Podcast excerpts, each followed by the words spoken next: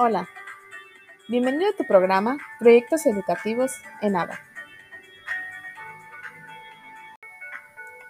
En esta ocasión vamos a enfocarnos a analizar otras tres competencias necesarias en los docentes para el uso de los ABA.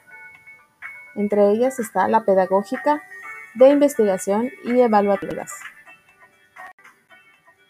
La competencia pedagógica es el conjunto de conocimientos, habilidades, capacidades, destrezas y actitudes con las que cuenta el docente para poder intervenir de manera adecuada en la formación integral de los estudiantes.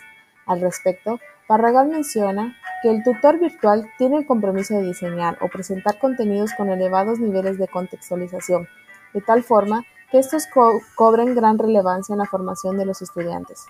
Para esto es importante que los contenidos sean problematizados y que para su aprehensión requieran de la actividad del estudiante en búsqueda de la solución de alguna problemática.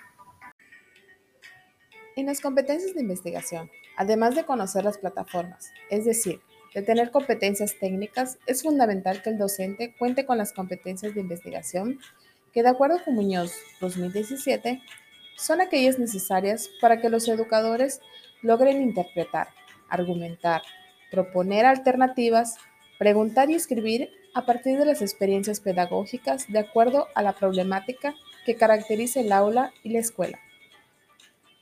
El docente debe de tener la capacidad de buscar información y utilizarla de manera crítica, de manera que pueda desempeñarse satisfactoriamente y garantice que el estudiante tenga acceso a información confiable que los contenidos sean relevantes, interactivos y confiables. En este sentido, debe ser capaz de analizar el contexto y de utilizar las estrategias que resulten más adecuadas para su implementación en los ambientes virtuales. Las competencias evaluativas.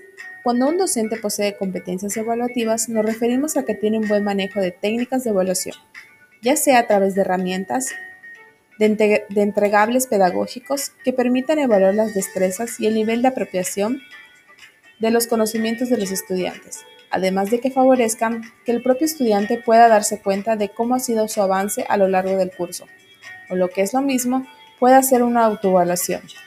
Recuerda que una evaluación no se realiza únicamente al finalizar el curso, sino también al momento de iniciarlo, con la finalidad de poder detectar el área de oportunidad por ello, es importante que el docente defina cuáles serán los criterios de evaluación, ser muy claro con los estudiantes y utilizar rúbricas y ponderaciones con base en los contenidos y habilidades que desea evaluar.